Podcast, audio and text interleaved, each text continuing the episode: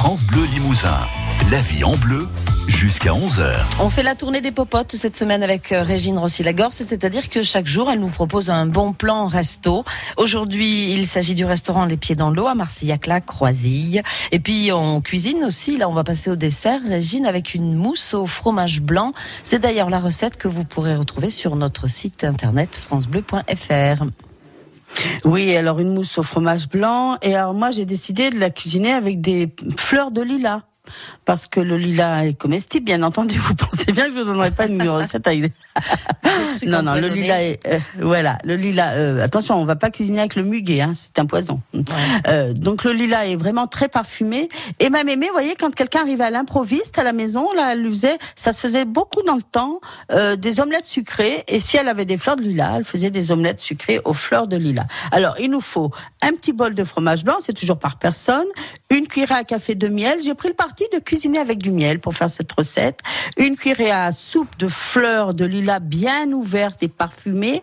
Et puis on va rajouter quelques fleurs pour le décor. Alors dans une casserole, on va chauffer le miel, on va éteindre et ajouter les fleurs. Elles vont confire et donner leur parfum au miel. Si vous utilisez d'autres fleurs parfumées comme des pétales de rose, euh, des fleurs de sureau, si ça va très très bien, euh, des petits coquelicots, faut faire la même chose parce que le miel, va garder en mémoire les propriétés, mais aussi le parfum des aliments dans lequel, avec lequel on, on l'a fait macérer ou chauffer. Donc, euh, on laisse refroidir notre miel. On va battre au fouet le fromage blanc pour l'aérer le plus possible. Alors là, c'est à vous de choisir votre fromage blanc. Vous pouvez prendre une faisselle, hein, euh, bien écoutée, de chèvre, de brebis ou de vache. C'est vous qui voyez. faut que ce soit bien aéré. Donc, euh, on va donc l'aérer le, plus possible. On va ajouter notre miel. On va battre encore et on va réserver ça au, au, frais. Mais attention, hein, avant de le, de, le manger, on va le sortir au moins 10 minutes avant de le servir pour qu'il soit à température ambiante. On décore avec nos petites fleurs et on sert avec un petit bout. Euh, vous allez voir, moi j'ai mis euh, des petits sablés dessus. Voilà. Alors, vous pouvez remplacer le miel par du sucre. Alors, dans ce cas-là, il va falloir chauffer votre sucre avec un peu d'eau pour le rendre un peu liquide tout comme l'était le miel. Hein.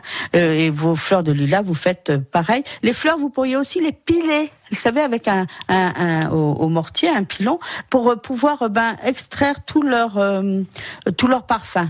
D'ailleurs, tiens, si vous mettiez des petites fleurs de lilas pilées dans de la mayonnaise, faites maison, bien entendu, hein, euh, et ben votre mayonnaise serait donc bien parfumée et excellente pour manger avec des asperges. Voilà. Et alors, surtout, acheter un fromage blanc de qualité. On en a assez en Limousin euh, pour avoir euh, le choix. Alors, je vous ai raconté ce matin les, pieds dans l'eau.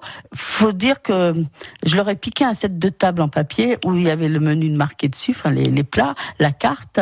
Euh, je leur ai pas dit, ils ont bien dû voir qu'il leur manquait un set de table quand ils ont débarrassé. Mais je n'ai pas pris la carte des desserts. Ce que je peux vous dire, c'est que si vous choisissez des profiteroles, c'est monstrueux. Franchement, il y a trois énormes profiteroles maison, bien entendu. Hein. Il y a mhm. trois énormes pro profiteroles maison avec de la, la chantilly là, euh, et puis il y a des petites tartes au citron. Les on en voit beaucoup aussi les tiramisu, mais c'est des grands tiramisu, c'est pas minuscule. Les panacotas, quoi que je sais pas s'ils l'ont à la carte, les panacotas cette année, plein de glace. Euh, nous choisir pour se régaler et tout ça bien sûr en regardant le lac de Marcillac, la Croisille. Et puis après, une petite sieste hein, au ah bord de la plage là. Ah ben non, une petite sieste avant d'aller euh, se baigner parce que d'après ce que me disait ma mémé, faut pas aller dans l'eau dès qu'on a mangé, mais on est déjà les pieds dans l'eau quand on est dans ce restaurant. Et puis je vous dis, tout est euh, là.